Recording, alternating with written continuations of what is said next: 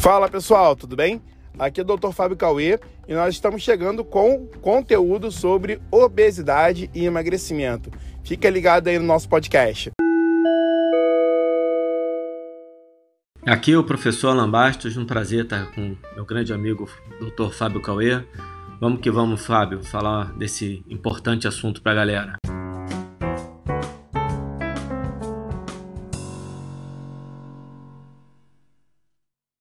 Então vamos lá. É, hoje a gente vai discutir um artigo muito legal. É, na verdade, é, eu e o Alan, a gente planejou uma aula né, baseada nesse artigo. Né, e a gente separou alguns pontos aqui para falar.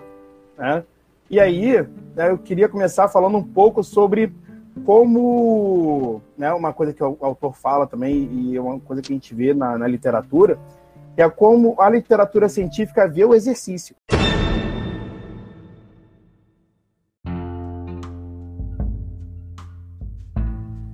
Hoje, a literatura Oi, científica. Oi, diga. Não, só, só falar para a galera que assim, é, a gente planejou uma aula, mas vai fazer uma resenha baseada num artigo que é muito completo, Sim. com os tópicos todos aí, que, e um desafio de fazer isso é, em formato de conversa mesmo, para poder não simplesmente ficar lendo o artigo e dizendo o que tem no artigo. A gente vai, baseado no que está lá, dar um pouco do que está no artigo, junto com a nossa visão, tentando dar uma contribuição de conhecimento que a gente julga importante no que diz respeito à obesidade e emagrecimento. Perfeito, perfeito. Então, a, assim, para início de conversa, né, é, falar sobre exercício hoje na literatura científica, né, vem muito daquela frase que a gente ouve bastante: exercício é remédio. Né? A gente ouve essa frase, né, é, e isso tudo começou, na verdade, nos Estados Unidos, esse movimento, né, mas já há muito tempo, esse, esse movimento é recente, na verdade, ele começou, se não me engano, em 2010, mas isso já acontece há muito tempo. Há muito tempo o exercício é visto como um tratamento, né, Alan? Então, é, assim, falar sobre exercício hoje, literatura científica fala sobre exercício hoje como algo que fosse né, é, uma pílula. Né? A gente sabe que não é bem assim, né? Exatamente, o, o, você pega lá o trabalho de 2000 do Frank Buff, e quem tiver curiosidade de ler esse trabalho do Journal of Applied Physiology, é, ele deixa muito claro ali que o grande problema, na verdade, é a inatividade física, que ela seria a doença que se instaura. E aí ele fala de três tipos de, de intervenção, que seria uma intervenção primária, uma secundária e uma terciária. E na primária é o exercício físico, que é a prevenção. Significa dizer que se você é uma pessoa ativa, se, se as pessoas são ativas, elas estão prevenindo que alguma doença apareça. Né? Diabetes, doenças cardiovasculares, é, é, melhor falar, né? Doenças cardiovasculares, doenças metabólicas, doenças neurodegenerativas, doenças osteomioarticulares, problemas, né? lesões osteomioarticulares. É, o, o, exercício, então, como prevenção, não como remédio, porque ele seria o movimento, estar em movimento, estar em atividade, seria o estado natural do ser humano. Se o, se o ser humano está no estado natural, ele tem menos chance de sofrer algum malefício. A partir do momento que ele sai do seu estado natural, e entra em comportamento sedentário, em inatividade física. Tem duas, são duas maneiras diferentes. Eu posso explicar aqui rapidinho. O comportamento sedentário basicamente é você ficar num, num, num comportamento de baixo esforço, abaixo de 1,5 metros. E inatividade física é você não atingir os níveis de atividade física recomendados por, pelo órgão que você escolher. Por exemplo, a Organização Mundial de Saúde, 150 minutos de atividade moderada por semana e 75 minutos de atividade vigorosa ou uma mistura dos dois. Então, você é inativo se você não atinge isso. E você está em comportamento sedentário, mesmo que você atinja esses níveis, mas toda vez que você senta numa cadeira, que você deita, que você está trabalhando na frente de um computador, nós aqui, eu e o Cauê, por exemplo, nesse momento, estamos em comportamento sedentário. Então, quando você submete seu corpo a um excesso de, de comportamento sedentário, você está submetendo o seu corpo a algo que não é natural para ele. Então é como se você estivesse envenenando o seu corpo, você estivesse dando algo que machuca o seu corpo, que faz mal para o seu corpo. Então é muito mais o sedentarismo que faz mal para o corpo do que o exercício físico faz bem para o corpo. É meio esquisito de falar, isso não quer dizer que o exercício não faça bem. Ele faz bem porque a natureza é você estar em atividade física. Só que essa linguagem do sedentarismo faz mal, para o leigo, isso é muito importante, tá, pessoal? Vocês que estão nos ouvindo aqui, essa é uma informação importante para o profissional de educação física. Você falar para o leigo que sedentarismo, como eu falo nas minhas aulas, que sedentarismo é veneno, você falar para o leigo que a inatividade física aumenta os riscos de morte prematura, não é uma comunicação, é uma comunicação negativa que não surte efeitos positivos de mudança de comportamento. Então, isso é um entendimento importante que a gente tem que ter, mas com cuidado na hora de comunicar isso para o leigo do lado de fora das nossas salas de aula. Perfeito, Alain, perfeito. Então, assim, é, acho que está mais que claro que o exercício ele deve ser visto né, dentro de uma perspectiva de ação primária, né? para você justamente fazer com que o exercício tenha a sua, é, o seu efeito principal, que é prevenir que essas doenças que a gente chama de doenças hipocinéticas, né, elas venham à tona, elas aconteçam e tornem o indivíduo cada vez mais inativo. Né? E dentre elas a gente tem a obesidade.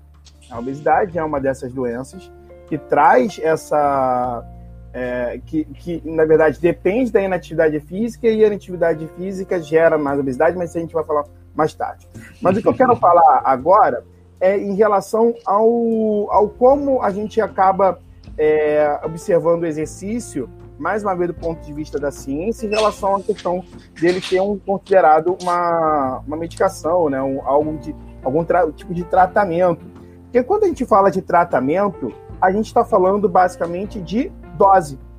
A gente escolhe uma dose e a gente dá essa dose. Um remédio a gente faz isso. O, o, médico, quando prescreve uma medicação, ele dá a medicação, ele prescreve a dose, ele prescreve o período.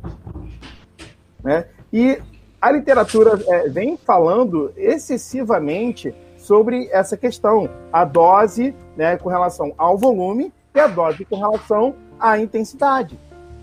Né? O que é melhor, o, o que emagrece mais, o que torna mais é, o que torna o exercício mais eficiente. É isso que a, a literatura vem, é, vem falando hoje.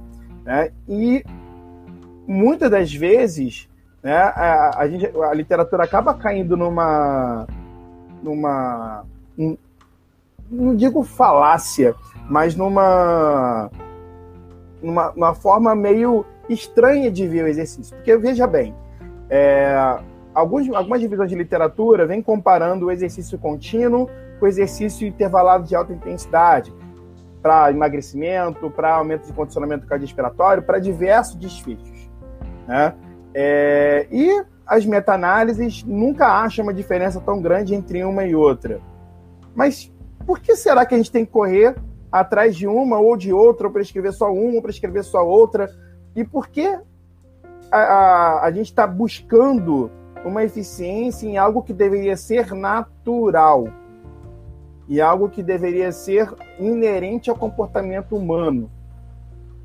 Né? O exercício físico ele deveria ser inerente ao comportamento humano. A gente busca é, traçar uma dose de intensidade, uma dose de volume, como se a gente falasse, olha só, fazendo só isso aqui por dia, tantas vezes por semana, você está livre. E a gente já tem vários trabalhos que mostram que não é bem assim. Né? Não é assim que a banda toca. Né? Então, acaba, acaba se gerando né, uma diferença muito grande entre aquilo que é recomendado, porque a ciência busca essa recomendação o tempo todo, e o Alan já falou um pouco disso, e aquilo que é executado de fato. Né? Então, isso tudo acaba gerando algo que é, faz com que as pessoas talvez não entendam e não incorporem né, o exercício dentro das suas rotinas. É perfeito, perfeito, Cauê. Importante também, eu acho que assim, fazer um parêntese aqui, em relação a gente fala que a obesidade é uma doença, é, e aí, é, ela é uma doença quando ela está instaurada por falta de prevenção primária. A pessoa não é doente e fica obesa porque ela é doente, ela nasceu com a doença da obesidade, então ela engorda. Não é isso. Tá? As pessoas nascem com uma propensão, um trabalho espetacular agora de 2020 do James Land, e que ele, ele, ele, tem uma figura que é muito legal. Eu, eu falei na aula sobre isso, né, na aula de obesidade, sobre a perspectiva evolutiva, que ele bota lá que o cara que tem a tendência a engordar muito, o cara que tem a tendência a engordar um pouco, e o que não tem a tendência a engordar, essas três pessoas no ambiente que seria um ambiente para o qual o corpo humano está adaptado, no qual ele evoluiu, essas três pessoas não engordam. Mas no ambiente que a gente mudou radicalmente, que é o ambiente moderno, e sempre é bom fazer um parêntese dentro de um parêntese, né? Quando a gente fala do ambiente moderno levando a obesidade, essa coisa toda, ele não está dizendo que toda a modernidade é ruim, que é prejudicial. Tem muita coisa positiva. A nossa relação com, com o ambiente moderno é que não tem sido muito legal. A gente não sabe se relacionar o ambiente que a gente está. E a gente vive efetivamente num ambiente que os próprios autores chamam de ambiente obesogênico. Então, a pessoa que tem propensão a engordar, ela vai engordar.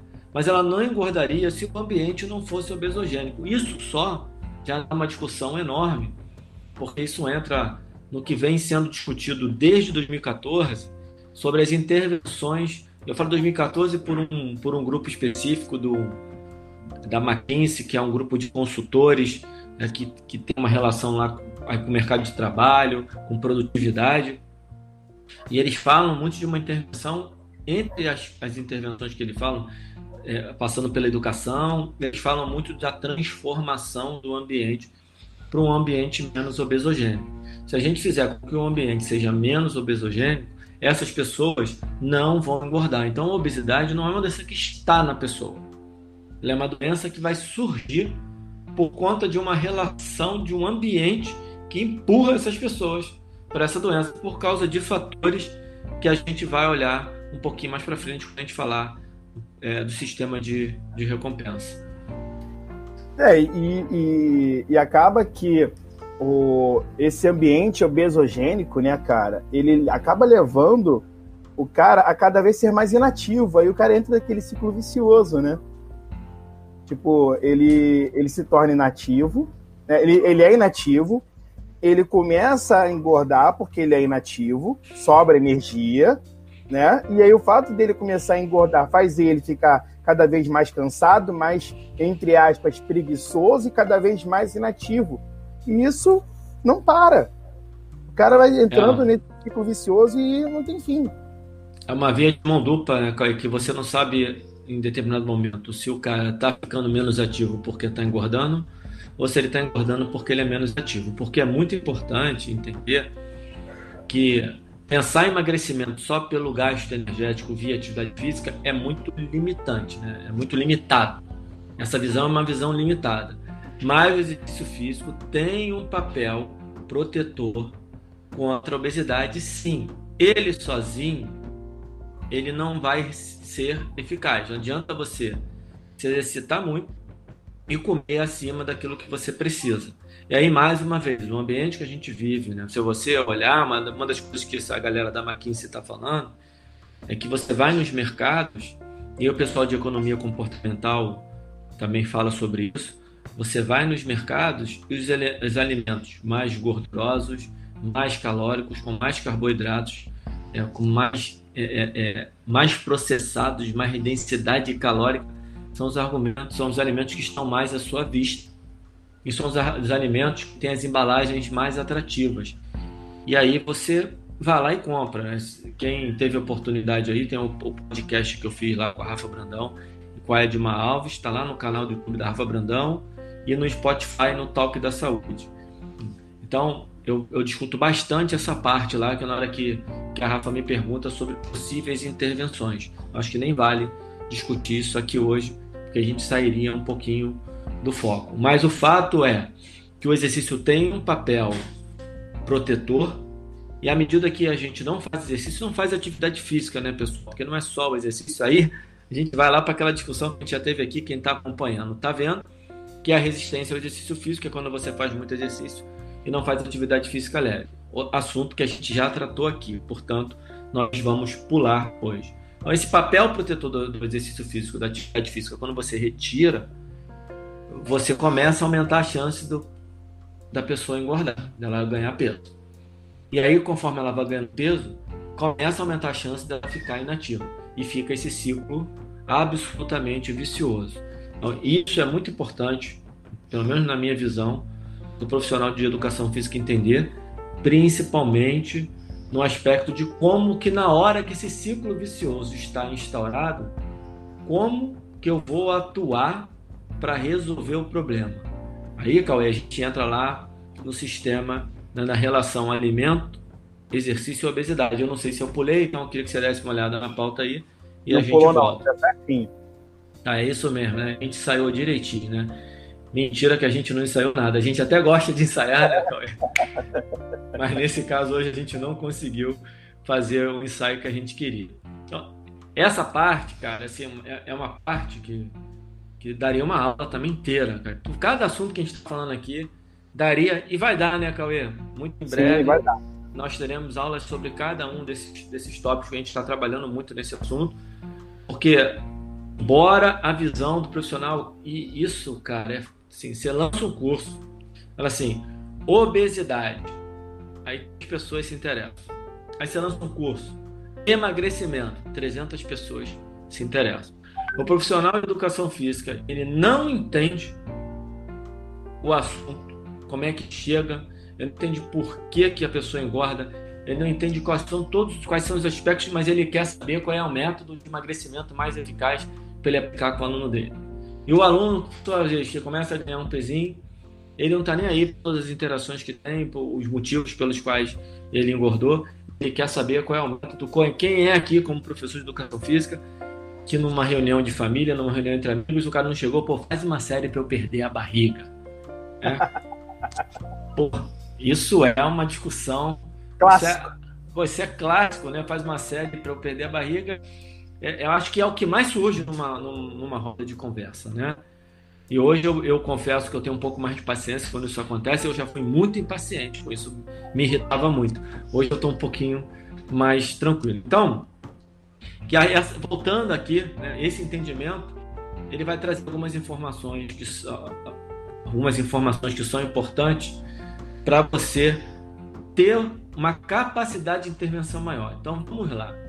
É, quando eu falo que a gente vive num ambiente obesogênico, a gente está falando aqui da interação alimentação, obesidade e atividade física. A gente está falando que a oferta de alimento ela é abundante hoje. O ser humano, enquanto espécie, ele evoluiu num ambiente. Não é que o alimento era escasso ou abundante, a gente não tem tanta certeza mas certamente não era com a facilidade que é hoje. Você não tinha como da sua casa entrar no iFood, imagina lá o, o Sapiens de 50 mil anos atrás, de 40 mil anos atrás, de 60 mil anos atrás, ou de 200 mil anos atrás, né? Ah, algumas datas dão conta que o Sapiens surgiu há 200 mil anos, mas o gênero Homo, e a gente pode tratar aqui do gênero Homo, surgiu aproximadamente 2 milhões de anos atrás. Então, imagina esse cara lá entrando no aplicativo no iFood para vir uma pizza para ele comer porque ele está com fome lá na tribo dele. Não vai acontecer, não era assim que rolava. Ele tinha que levantar, ele tinha que se mexer, ele tinha que ir atrás da comida. Quando ele encontrava comida, mesmo que fosse uma comida doce, uma comida gordurosa, que tipo de gordura era essa? Que tipo de carboidrato era esse? É completamente diferente daquele que a gente encontra hoje. E aí, por uma questão de talvez de, de sobrevivência, os sistemas de recompensa do ser humano foram sendo, foram evoluindo para serem mais ativados com alimentos mais gordurosos e mais doces. Porque isso dava mais energia para que ele pudesse, de alguma forma, armazenar essa energia num ambiente em que ele nunca ia armazenar num excesso que fosse nocivo para a saúde dele. Totalmente diferente do ambiente que a gente vive hoje. Então, o alimento, o alimento, veja bem, pessoal, o alimento que era uma questão de sobrevivência e que existia, é, que surge na vida dos seres vivos, para que eles possam ter energia para se reproduzir, para sobreviver, e para perpetuar a espécie, no mundo moderno, ele é também um meio de diversão, de prazer. De diversão, quando eu digo diversão, porque quem aqui que está assistindo esse vídeo não tem uns encontros, bom, vamos, vamos, pô, vamos sentar para beber uma cerveja, vamos reunir a família, uma festinha, uma reunião, tudo gira em torno de uma mesa com muitos petiscos, geralmente petiscos bastante engordantes. Então, a nossa relação com o alimento ela mudou de uma relação é, de, sacia, de, de saciar o apetite lá no hipotálamo e também ativar lá o sistema de recompensa, por exemplo, no núcleo accumbens, né, núcleo accumbens, é, mas de uma maneira saudável, mudou para uma superativação do núcleo accumbens, uma superativação do sistema de recompensa. A comida hoje ela gira muito em torno do que eles chamam de é, é, é, como é que é o, é o, termo que eles que é o hedonismo, né? Mas tem um, um termo que eles usam o, a, a, situação hedônica, né? Essa questão hedônica de prazer que a comida tem e que efetivamente é diferente de uma situação de alimentar para ter energia, para procriar e para sobreviver. Então o ambiente ele é absolutamente obesogênico nesse sentido. E como é que entra o exercício físico? Qual o papel do exercício físico? O exercício físico, a gente tem algumas evidências que mostram que uma pessoa que está sedentária começa a se exercitar, ela tende a aumentar o seu consumo energético. Sim, isso acontece. Porém, um pouquinho só de experiência com atividade física e com emagrecimento de pessoas que já, já se vocês pegaram já um pouco acima do peso ou realmente obesas, vocês vão perceber que na hora de você mudar a alimentação da pessoa, é mais fácil quando ela se exercita. Porque ao se exercitar, ela também ativa esse sistema de recompensa e ela passa a precisar menos do alimento como recompensa, como fonte de prazer e mais dele como fonte de nutrientes para suprir as suas necessidades energéticas. Esse é um papel importante demais do exercício físico que vai acontecer, mesmo que o exercício seja chato, Cauê. Que aí é o outro assunto que é a questão de aderência.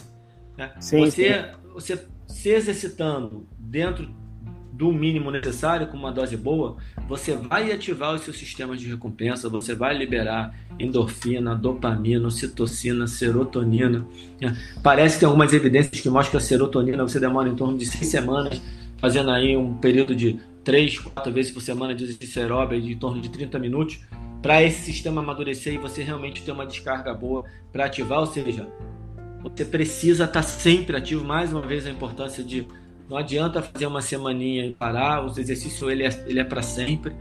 Então, essa é a relação que eu vejo, Cauê, para passar um pouco a bola para você, é, do exercício, do alimento e da obesidade. O papel do exercício, em primeira instância, muito mais de gastar mais energia do que você ingere, é fazer você escolher melhor as energias que você vai escolher, porque você deixa de depender do alimento como fonte de prazer. Né, e você acaba também descobrindo com exercício, né, e você falou muito da, da, da questão da diversão, né, quando você escolhe a, a, aquele exercício que te dá prazer em fazer, né, você acaba trocando também as diversões. É melhor ainda, né? que, que, que é o sonho, né? É o, é o que todo mundo almeja, né? E, e, isso leva a gente a pensar em como hoje a, o exercício físico é encarado, né? Quando a gente compara com as outras questões relacionadas à, nossa rotina, nossa rotina diária, né? É, em, o próprio trabalho fala né, sobre essa relação entre é, tempo que a gente gasta fazendo exercício e o tempo que a gente gasta, por exemplo, vendo TV. Né? O tempo que o ser humano gasta hoje vendo TV é muito maior do que o tempo que a gente gasta fazendo exercício. Mas é muito maior. Mas por que, que é muito maior? Porque a TV ela nos dá uma sensação de divertimento muito grande, né? uma, uma questão de entretenimento muito grande. Né? Então, é, isso tudo leva a pessoa a ter um afeto positivo em relação àquele gesto. Né? Enquanto que o exercício, e aí tudo que o exercício traz, sobrecarga, dor muscular, intensidade, gasto energético, tudo isso que o exercício traz no primeiro momento para uma pessoa que não está acostumada a fazer, traz afeto negativo. Né? E existe uma questão relacionada à intensidade também nesse meio. Vários trabalhos mostram que a exercícios de intensidade mais alta são é, exercícios que geram mais, mais aspectos afetivos negativos. E a depender da idade, né, exercícios de alta intensidade podem é, é, ser não só é, menos, é, menos, é, menos como é que eu posso falar a palavra? Esqueci a palavra. Podem ter, despertar menos afetividade, né? Pode gerar afetividade negativa, mas também pode gerar né, é, aversão. Uma, uma aversão. E as pessoas acabam é, tendo menor autoeficácia ao executar esse tipo de exercício. Ou seja, elas não se sentem autossuficientes para realizar exercícios de alta intensidade. E isso gera o quê? Afastamento. Ela não vai querer fazer exercício. Né? E aí ela vai voltar para o sofá, vai ligar a TV e vai ver o Netflix porque é mais divertido. Exatamente. E, e, por isso que eu, eu, até brinco de vez em quando, que eu falo assim, como é que você consegue fazer com que o seu aluno, no momento que ele está contigo, seja um momento Netflix? Porque o cara não tem nenhuma dificuldade em sentar na televisão e ligar o Netflix. Ele até tem alguma dificuldade para escolher a série. Mas, em geral, ele escolhe a série ou o filme que ele vai ver mais fácil primeiro do que ele escolhe algum professor de educação física, porque o Netflix faz propaganda de que todas as séries deles são ótimas e ele faz as propagandas para você dizendo recomendamos essa série para você. E nós professores de educação física fazemos a propaganda que o aluno tem que procurar ou um bom profissional de educação física. E aí isso é, um, isso, é, isso é uma propaganda que o professor fala. Procure um profissional de educação física. Ok. Aí a segunda propaganda é cuidado, procure um bom profissional de educação física. Aí o cara do lado de cá, cara, quem é um bom profissional de educação física? Aí você pega um cara fera, um cara sinistro, e vai lá olhar o Instagram do cara, o Facebook, o YouTube, vai lá olhar o meio de divulgação do cara. E o cara tá falando que o exercício tal, tal, tal é bom para isso, e isso. Aí você pega um outro cara fera que fala: cuidado com quem fala que o exercício tal, tal, tal, tal, tal é bom para isso, porque não é bem assim. Cuidado com as interpretações. Tem evidências que mostram isso, isso e isso. Aí vem um outro fala, é, mas toma cuidado. É tanto toma cuidado que eu fico imaginando o leigo olhando esse monte de informação e falando assim, ok, vou sentar na frente da televisão porque o Netflix me, me recomendou uma série e está mais fácil escolher uma série que um professor. Já não, ele já não tem uma visão positiva do exercício, porque a gente mesmo, profissional de educação física, gosta muito de associar o exercício ao sofrimento, né? O tá pago, no pain, no gain, ai, morri, tem muito isso. E isso é muito legal quando a pessoa já está 100% aderida. Mas para quem começar, que é a maioria da população, que não está no programa regular de exercício físico, principalmente para quem trabalha dentro de academia, a gente tem aí, a melhor das hipóteses, de acordo com os números, né? Esses números são meio questionáveis também, mas em torno de 5%.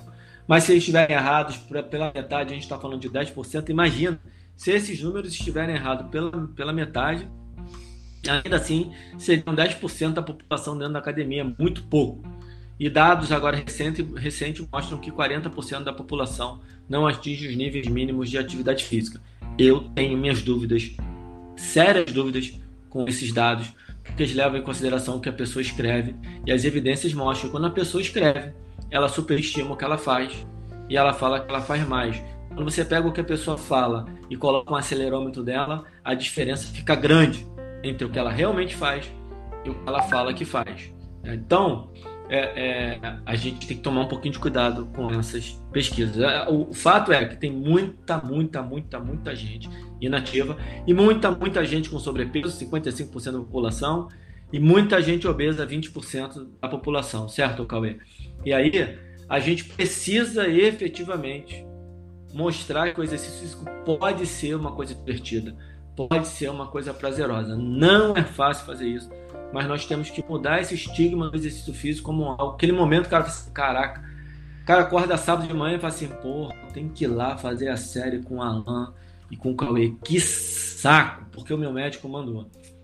Mas se ele tiver que acordar de manhã para jogar um futebol, para jogar um vôlei, para dançar, ou para fazer uma canoagem, fazer um negócio que ele gosta, que mesmo que seja um esforço muito grande, ele vai com prazer. Então, como fazer com que o exercício físico seja um momento mais agradável para as pessoas? Essa é uma missão muito difícil do profissional de educação física. Ah, e aí, cara, você tocou num ponto muito legal que, que é justamente a questão da escolha.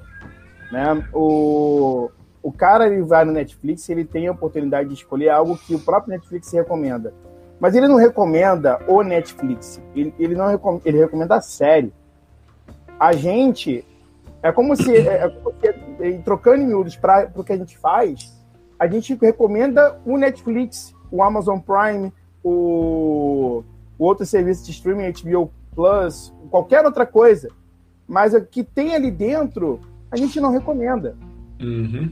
Perfeito, Cauê. Entendeu? Então, a, a, nossa comunicação com o leigo é errada porque a gente recomenda errado. A gente não tem que recomendar um profissional de educação física. A gente tem que recomendar faça exercício físico. É isso aí. E aí, qual Fa Seja ativo, né, Cauê? Faça seja atividade ativo. física. Faça atividade física. E qual, qual atividade física? Qual exercício físico? Aquele que tiver é, mais, mais dentro das suas possibilidades aquele que, te, que conseguisse te satisfazer de alguma forma, aquele que te divertir de alguma forma.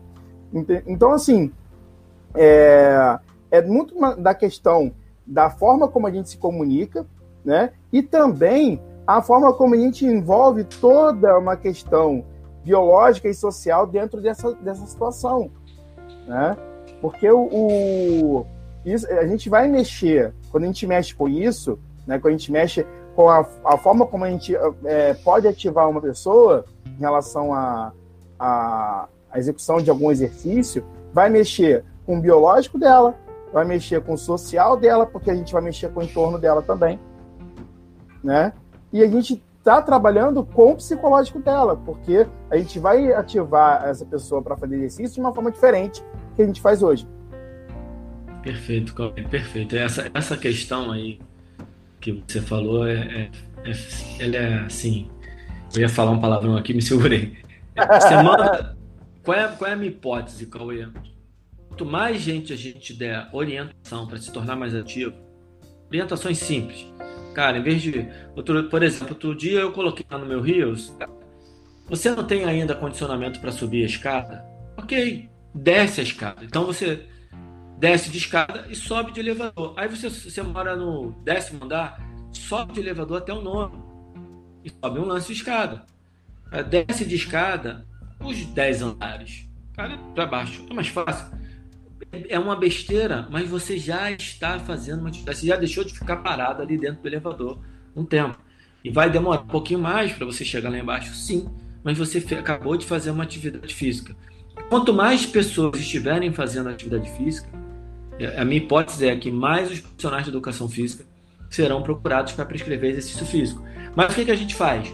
Fique em casa, cuidado, não faça nada se não tiver um profissional de educação física.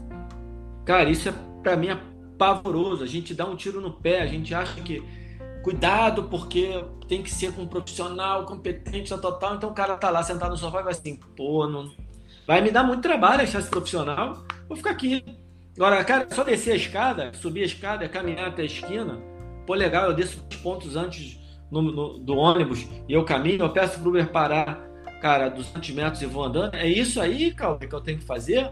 Ah, porra, então eu vou fazer. Então, legal. E eu comecei a fazer, pô, deu uma melhoradinha, tá legal. Pô, mas e se eu quiser mais? Ah, cara, vou na academia, vou procurar um professor. A gente vai trazer mais gente se mudar a nossa mentalidade corpo, é, é, é, é corporativa, não. É, acho, acho, que é isso, né? É, me fugiu a palavra agora, mas acho que é isso. tem, um, tem, um, tem um termo que é melhor do que esse. É, ah, sei lá. Depois se surgir aqui até o final, eu falo, né? A gente já tá. Mas já, tá, praticamente né, no, já tá praticamente no final, cara. E, e eu acho tá que, na verdade. Coisa pra caramba. Não. Impossível cara, falar tudo, né, cara? Impossível, impossível falar todo esse artigo em 40 minutos. Em meia hora, muito. Assim, é, é, é totalmente possível, 40 minutos, um pouquinho menos impossível, entendeu? Mas eu acho que a gente conseguiu extrair a essência dele, uhum. né? Porque é, a partir do momento que a gente entende que o exercício ele é uma ele, ele é um tratamento primário, ele não é um tratamento, ele é uma prevenção primária. A partir do momento em que o indivíduo, que a gente sabe que a inatividade física ela contribui de forma importante para a obesidade, a partir do momento que a gente entende que a inatividade gera um ciclo vicioso em que ele, o, ele, o indivíduo engorda, se torna cada vez mais inativo, e isso gera obesidade e uma inatividade física cada vez maior. A partir do momento que a gente entende que a gente despertar um entendimento de uma diversão para realização de exercício pode trazer o cara para uma, uma, um estilo de vida mais ativo, né? a gente começa a, a entender quais são as falhas né, que a gente tem dentro da nossa conduta e a partir daí a gente começa a pensar em como melhorar isso já no dia seguinte. Perfeito. Eu tenho certeza, eu tenho certeza que é, quem vê essa aula né, vai, é, vai conseguir pensar nisso na mesma hora e vai conseguir né, jogar isso para o dia seguinte, vai mudar sua conduta já no dia seguinte, e quem vai estar tá na ponta, quem vai, tá, quem vai sofrer essa intervenção, já vai ver uma diferença. Porque só de, de levantar essa reflexão, levantar essa bola, o cara já vai ser diferente. Legal, Eu queria dar um, dar um. Tem uma coisa que eu, eu já falei aqui, mas eu queria repetir. Acho que é sempre bom repetir esse tipo de, de coisa que não tem problema. Que, que é uma questão que assim, a gente está falando aqui cara, independente do cara ser obeso ou não, mas vamos falar agora do cara obeso. O cara obeso, é melhor ele estar tá fazendo alguma coisa. Que coisa? Qualquer coisa. E qualquer, quando a gente fala qualquer coisa, vamos lá, vamos confundir esse negócio. Orientações para ele se tornar mais ativo. Isso é muito simples. Ninguém pode estar proibido de andar. Cara, você aguenta ir andando para o seu trabalho? Ah, eu moro muito longe. Você consegue parar o carro um pouco antes, descer um pouco antes do Uber, do ônibus, do metrô? Você consegue descer alguns lances de escada, você mora onde? Você mora em prédio, você mora em casa. É, tentar dar orientações, quem for lá no meu Instagram vai ver lá que tem orientações, o Cauê tem. A gente tem aí a Rafa Brandão com excelentes orientações, o Thiago Miranda, a Edma Alves, o Pedro Miranda. Estou falando aqui das, dos que eu tenho mais contato, do que eu acompanho mais. Existem outros também fazendo o mesmo tipo de trabalho para a pessoa se tornar mais ativa. E aí ela se tornou mais ativa, ela te procurou para fazer exercício físico. Aí a gente sempre fala, qual é o exercício físico? Aquele que ela fizer o melhor. Mas aquele que ela fizer na mão de professor de educação física, gente, não significa que está fazendo a mesma coisa. É competência, é obrigação do profissional de educação física saber adequar para aquele aluno, aí eu estou falando do obeso, aquilo que ele entende que ele vai se engajar, que ele vai aderir dentro da técnica que é inerente a esse professor.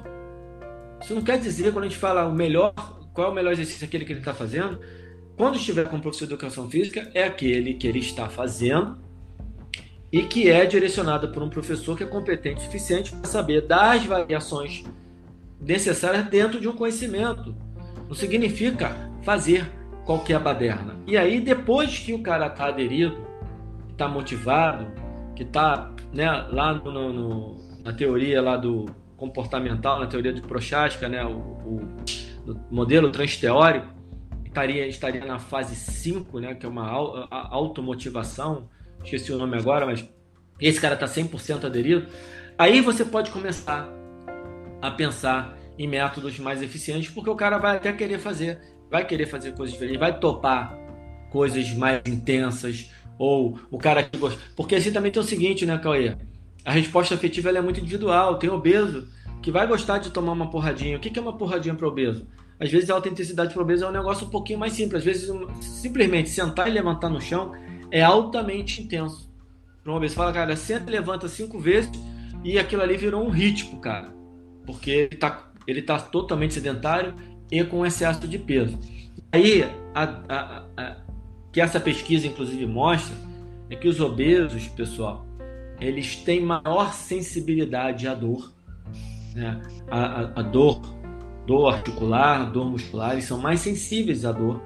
Eles são mais sensíveis, né, que seria uma questão biomecânica, ele separa legal isso. Eles são mais sensíveis à dispneia, né? O desconforto de uma respiração ofegante com exercício mais intenso dá incomoda mais um obeso que um, que um ser humano, que um, que um sujeito com sem sobrepeso, que um sujeito com peso tido como normal, né? É, eles, e isso seria a parte biológica da conversa, né? Pegando aqui dois, né? Dispneia e a dor. Esse obeso, ele tem uma autoeficácia mais baixa, que é a parte mais psicológica, ou seja, você fala para ele, faz isso aqui, ele acredita menos que ele é capaz, ele olha, será que eu vou conseguir? Então, o que, que você vai escolher de exercício para o cara, de maneira que ele fala, pô, legal, isso aqui eu consigo fazer.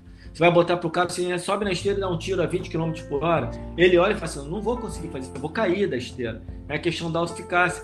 E uma questão social que é a autoestima.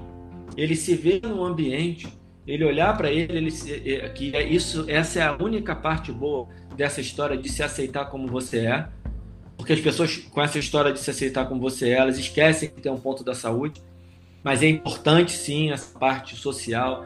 Você hoje você está acima do peso, não tem problema, você não é pior que ninguém por causa disso. Você só está sob mais risco de doença. Então, vamos tirar esse excesso de peso. Tem nada a ver com a estética, tem absolutamente nada a ver com a estética. Mas essa relação é difícil, essa discussão é complicada. Eu não quero entrar nessa seara, eu estou falando aqui do ponto de vista é, biopsicossocial, mas do ponto de vista da, do olhar biológico aqui da, do, da nossa história como, como espécie. E aí ele, esse ser humano com mais peso, ele tem dificuldade de se ver no meio, algumas vezes, né? Tem gente que não. Ele tem mais dificuldade de se ver em ambiente. Tanto que você não vê muito obeso dentro de academia. Não é porque ele entrou muito obeso e emagreceu. É porque o obeso não está indo para lá. Muitos dele falam, inclusive, o seguinte: não, depois que emagrecer, eu entro na academia. Ele quer emagrecer primeiro, depois para academia porque o ambiente é inamistoso. Então, essas três questões que eu falei, ó, que eu falei uma questão biológica, né? ali da dispneia, da dor, eu falei uma questão psicológica, que é a questão da autoeficácia, ele achar que pode, e uma questão social, que é a autoestima dele de se relacionar com as pessoas naquele ambiente, que é o famoso biopsicossocial. Além disso, a interação que a gente precisa ter com outros profissionais. Isso de cada vez, para mim, é mais importante. E na minha discussão lá no podcast com a Rafa e com a Edma, eu falei e vou falar aqui de novo, que a gente já começa a interagir com ortopedista, a gente já começa a, a interagir com neuro, com endocrinologista, a gente já interage com fisioterapeuta, a gente já interage com nutricionista, mas a gente não interage com psicólogo, com terapeuta, com psiquiatra. E é muito importante a gente começar a interagir. Eu tenho uns casos específicos hoje de alunos que fazem terapia que eu quero conversar com o terapeuta, Aí eu conversei com uma psicóloga, me falou que eu preciso ter autorização do aluno. Eu vou mais a fundo nessa informação, mas a psicóloga já me deu essa informação que é muito importante. Então, preciso autorização do aluno. É, e eu tenho casos de alunos que eu gostaria de encaminhá-los para a terapia, para que o terapeuta pudesse me ajudar em todas as crenças limitantes que eu identifico naquele aluno e que eu não tenho competência por disciplina, né? não é minha disciplina, minha disciplina é educação física.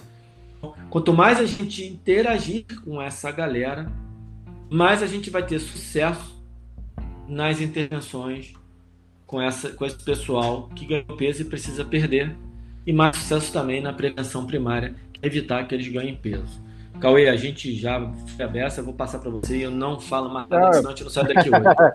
não, é, acho que é exatamente isso. A gente a gente precisa realmente entender uh, o, o biopsicossocial da, da pessoa para a gente efetivamente é, ter uma, uma ação, e aí sim, uma ação eficiente para trazer essa pessoa para uma rotina de exercício físico, de atividade física. Né? É, aí a gente consegue pensar em eficiência porque a gente consegue é, trazer mais pessoas consegue trazer pessoas de forma mais, é, mais, mais redondinha, né? Ela, ela não está ali com dúvida, ou ela não está ali reticente, ou ela não, não vai estar ali é, forçada, ela vai estar ali porque ela quer, ela vai estar ali porque ela se sente bem, ela vai estar ali porque é, a, a, a, ela entende que aquilo ali é bom para ela. Então, é, eu acho que é, com isso a gente fecha.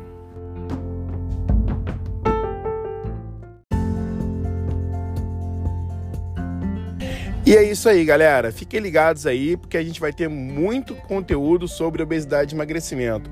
Forte abraço, galera. Até a próxima.